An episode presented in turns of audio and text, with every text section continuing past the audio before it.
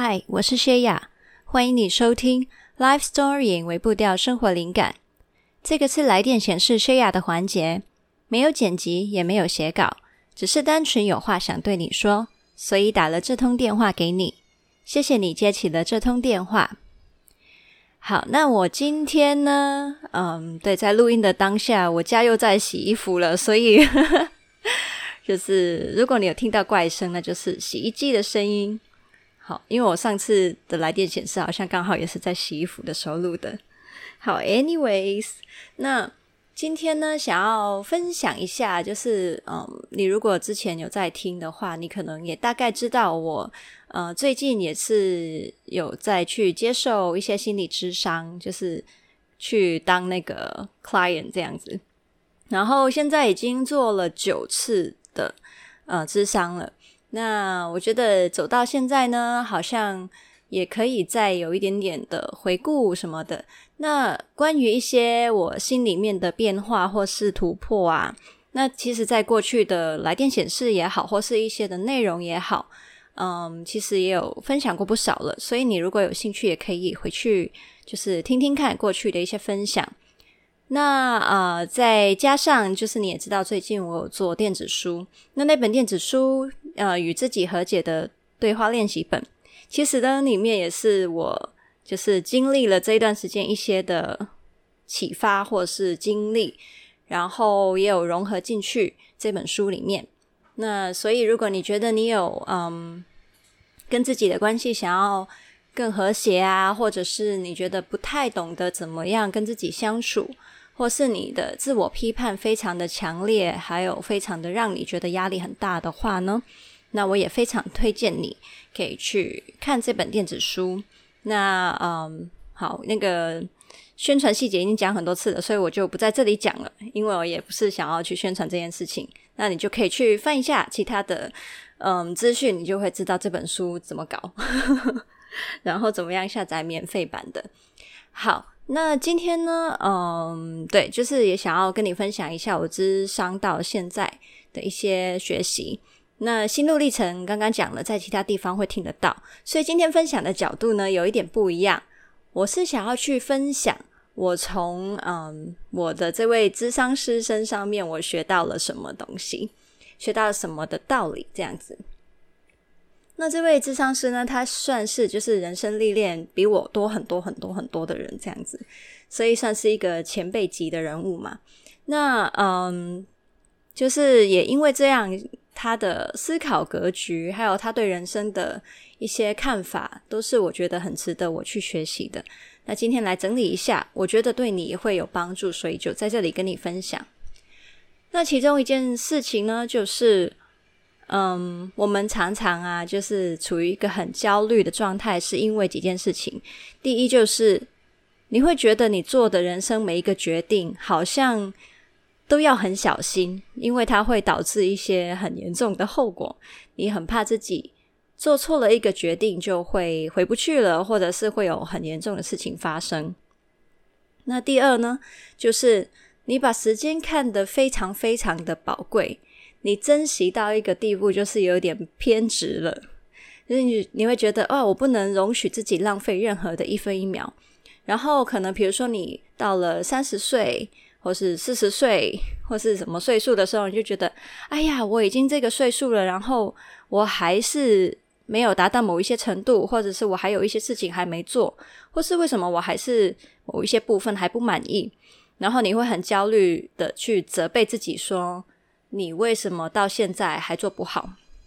那这个是第二个点。好，那呃，就是从从那个咨商是身上啊，就是我学到的，就是我们可以把我们的格局拉大一点。就是很多人呢，自己会把那个框框框在自己身上。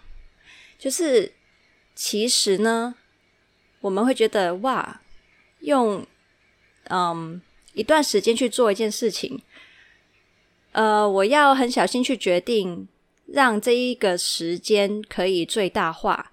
但其实呢，你把人生的格局拉长来看。中间的一一年两年，其实很少很少，它的比例非常的少，不用把它看得太严重，不然你就会绑手绑脚，很多事情都不敢去尝试，然后每一个决定你都会非常的痛苦，因为很挣扎。对，就是对于人生的容错率很低。然后再来就是，如果你常常就是挂在嘴上面说啊，我都已经三十岁了啊，怎么办？怎么怎么办？这样子，其实呢。这样就是你不断的在贬低自己的价值，你不断的在就是指责自己，说你还不行，你还不好。然后那种焦虑确实啦，有可能会对你有帮助，就是帮助你啊。那你要皮绷紧一点啊，你要珍惜光阴，你要赶快去做更多的事情。但你仔细去想，它对你来说。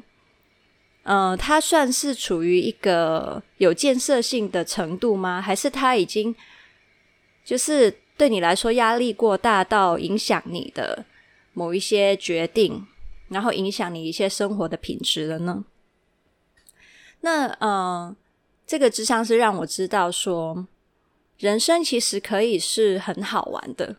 然后把你现在说我已经。多少岁了？然后我怎么还没有怎么样怎么样？改成说我也才多少岁而已，我还有几十年的生活。就是不管是你说你在工作上的成就，你可能说我还有几十年的工作生活，我还有很多可能性，我的人生还很长，我还有很多事情可以去尝试。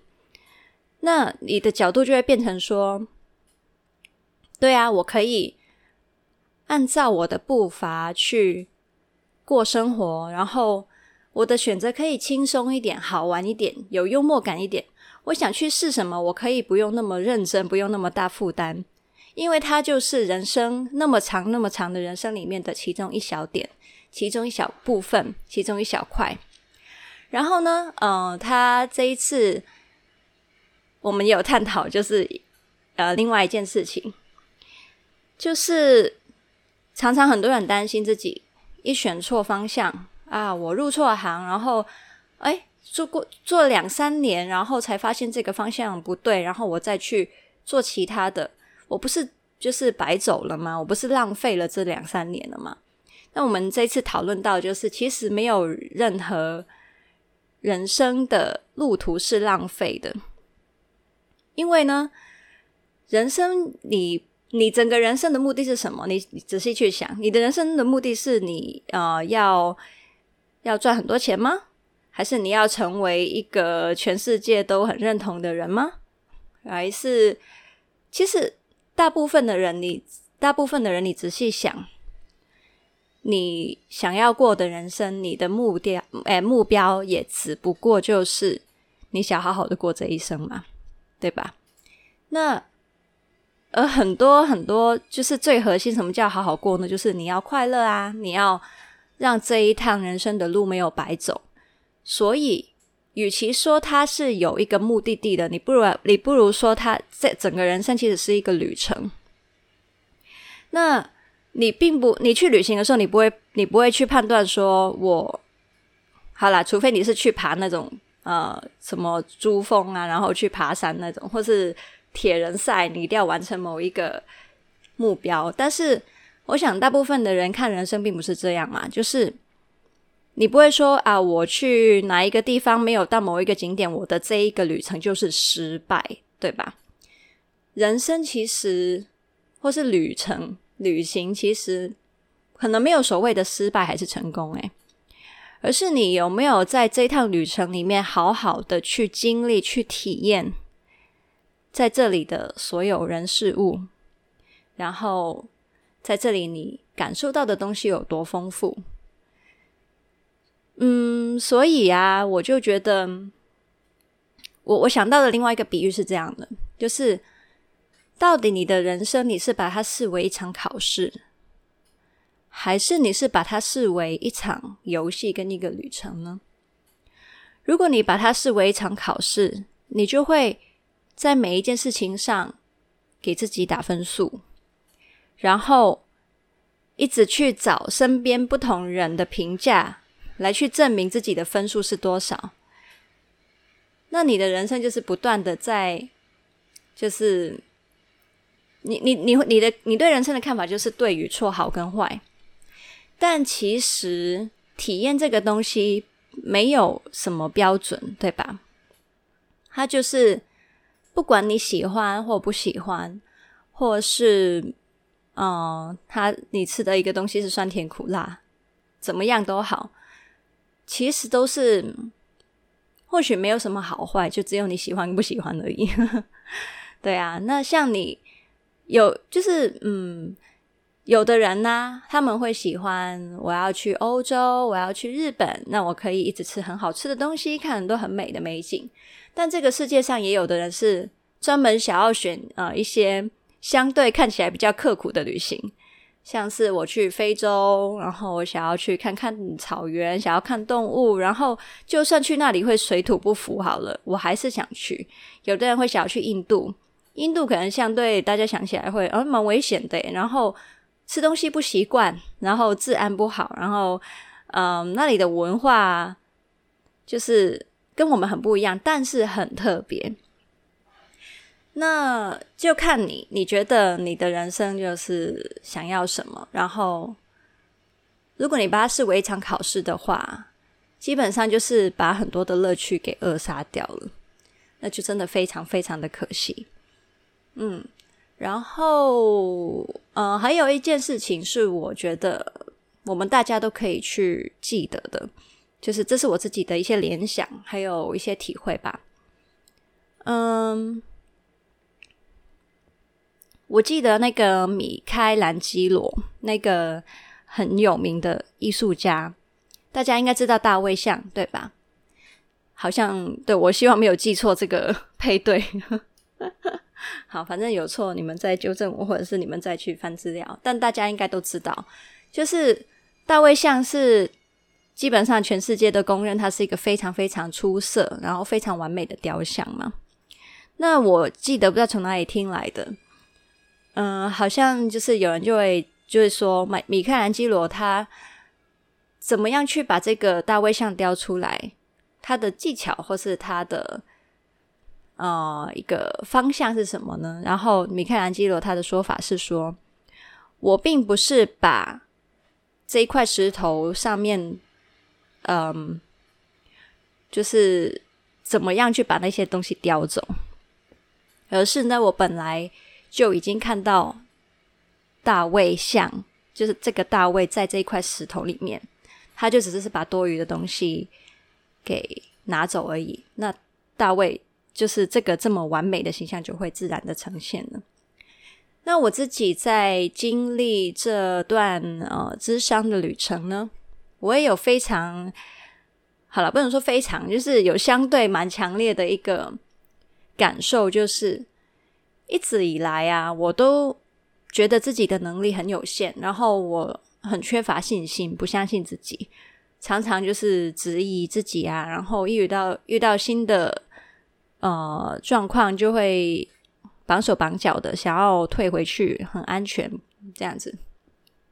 那但是呢，经历这一段时间，我有点像是从不同的地方慢慢的就是。把自己框架住自己的东西，嗯，移除掉，或是慢慢的松绑，然后很自然的发生了一件事情，就是我开始更敢于去接受新的挑战，我开始会去欢迎更多的新的体验，我开始增加了一些面对人生、面对选择的灵活性，看事情的嗯那个角度也多了一些。那很有趣哦，其实我就发现，人呢，其实潜力潜力是非常多的，可能性也是非常多的。那我们常常说，我们要怎么去进修，然后去增进自己的能力，去增加些什么？现在我发现呢，有点像那个大卫像雕刻的概念，并不是你要去设计你是什么样的人。然后你要怎么样去打造自己，成为怎么样的人，去增加什么东西？而是呢，只要把一些不属于你的东西，你身上面的那一些的规范、那一些的限制、那一些让你走不出来的框框，慢慢拿掉的时候，你就能把你就是本相好的东西越来越发挥的出来。所以呢，与其说我们常常说进修啊、成长啊、学习，全部都听起来是加法，我现在反而觉得，嗯，一个人能够去自我实现呢，其实是减法，把那些限制你的东西拿掉，然后你就会活得越来越像自己，然后活得越来越自由。因为你自己本身就已经是够好的了，你本身就够有价值、够有能力、够独特、够美丽。嗯，讲到这里呢，我有点，我有点感动。对，我很，嗯，怎么说呢？我不敢说我现在已经到这个境界，因为我觉得我的路还非常的远。但是我觉得现在我能初初尝到一点点这样子的滋味，然后。开始有一点点懂这个是什么意思的时候呢，我会继续往这个方向前进。与其让自己一直增加不同的东西，我会开始去把一些我的身上的负担跟限制慢慢的放掉、放下。然后，我觉得再这样子往下走的话，我就能越来越相信自己其实是够好的。然后我能够发挥的，能够更尽情的去体验这个世界的那个机会，或是那个状态，就能越来越多喽。好，那很希望今天这一些分享对你来说也会有帮助。那嗯、说到这里呢，顺便也宣布一件事情，好了，不是什么严重的事啦，就是我接下来的。一到两次的星期五的内容会停更，那那么不确定是因为呢，我还没决定好，我还没决定好我要停一次还是停两次。好，那但是呢，呃，也想要跟你分享一下我这一次停更的逻辑跟原因。之前呢，我可能就是啊、到某一些状态，我觉得好想要就是放假休息，然后让自己重整。因为始终呢，做内容创作就是一直在输出，有时候会有倦怠的感觉，或是疲乏，或是灵感就是有点枯竭的状态。所以呢，呃，我也要好好的照顾自己，才能做好一点的嗯产出给你们。那呃，这一次呢，嗯、我是会把这个停更的时间呢，把它定义为。呃、reset week，也就是说呢，我不是去休息，我不是停下来，我不是呃放假，而是呢，我想要留一段时间是去 reset。reset 什么呢？就是嗯，我觉得呢，我们的人生面对很多的事情，像是紧急又重要的事，我们很自然就是会一直去做，对吧？然后呢，我们也常常会被一些紧急但不重要的事呢。分散掉我们的注意力，我们还是会觉得啊，因为它紧急，虽然不重要，你还是会不小心被拉去做了很多这些事情。然后呢，一些不紧急又不重要的事，我们也蛮常做的。为什么呢？因为我们会嗯，为了逃避一些我们不想做的紧急又重要的事情，我们就会用这一个东西来拖延。好，那。但是呢，我觉得有很多的事情最重要的，就当然你说紧急又重要是当然很重要，但是我们常常忽略，但是却又非常非常重要的，就是一些不紧急但重要的事情。对，那这些通常都是一些嗯，你自己心境的调整啊，你不管是在做什么专案工作，还是什么呃东西也好，要去停下来理定。整个的方向计划，还有你的核心呢，这些呢，通常你都会觉得，嗯，没有很紧急啊。对，这些是大方向的东西嘛，没有很紧急啊。然后，呃，虽然很重要，但是你就是会一直去放下。所以，我觉得紧急而呃不紧急而重要的事情呢，是需要刻意去安排时间留给他，然后去做的。那所以呢，这一个呃 reset week。中间呢，我就会去做这种事情，就是一些不紧急但重要的事情，可能我一直去过生活的时候，我会忽略掉的。那现在我想要去留一段时间重整做这些事情，那呃之后呢，就能就是走得更好，这样。对，那不管是我自己个人层面的，还是我在做内容的这一些地方，也有蛮蛮多这种东西，就是一直累积没有去处理的。那所以就想要有这个这样的空间。那如果你也发现自己已经很久没有让自己腾出空间来，特地去嗯思考或是整理一些不紧急但重要的事情呢，那我也鼓励你可以去做这个安排。因为这是尤其重要的，非常非常重要。嗯，其中一部分就是照顾好你自己的身心灵。你的身心灵状况常常都会被都市人、被很忙碌的都市人们忽略，就是一直在去做很多紧急又重要的事情，但是却没有好好的照顾自己，于是呢，就会出现 burnout。就是职业倦怠啊，或是情绪耗竭啊，各种的状况。然后，当你的身心灵一倒呢，基本上其他东西你都没办法好好的做，呃，或者是就算没那么严重啦，你的效果也打折扣啊，对吧？所以，嗯，千万千万不要忽略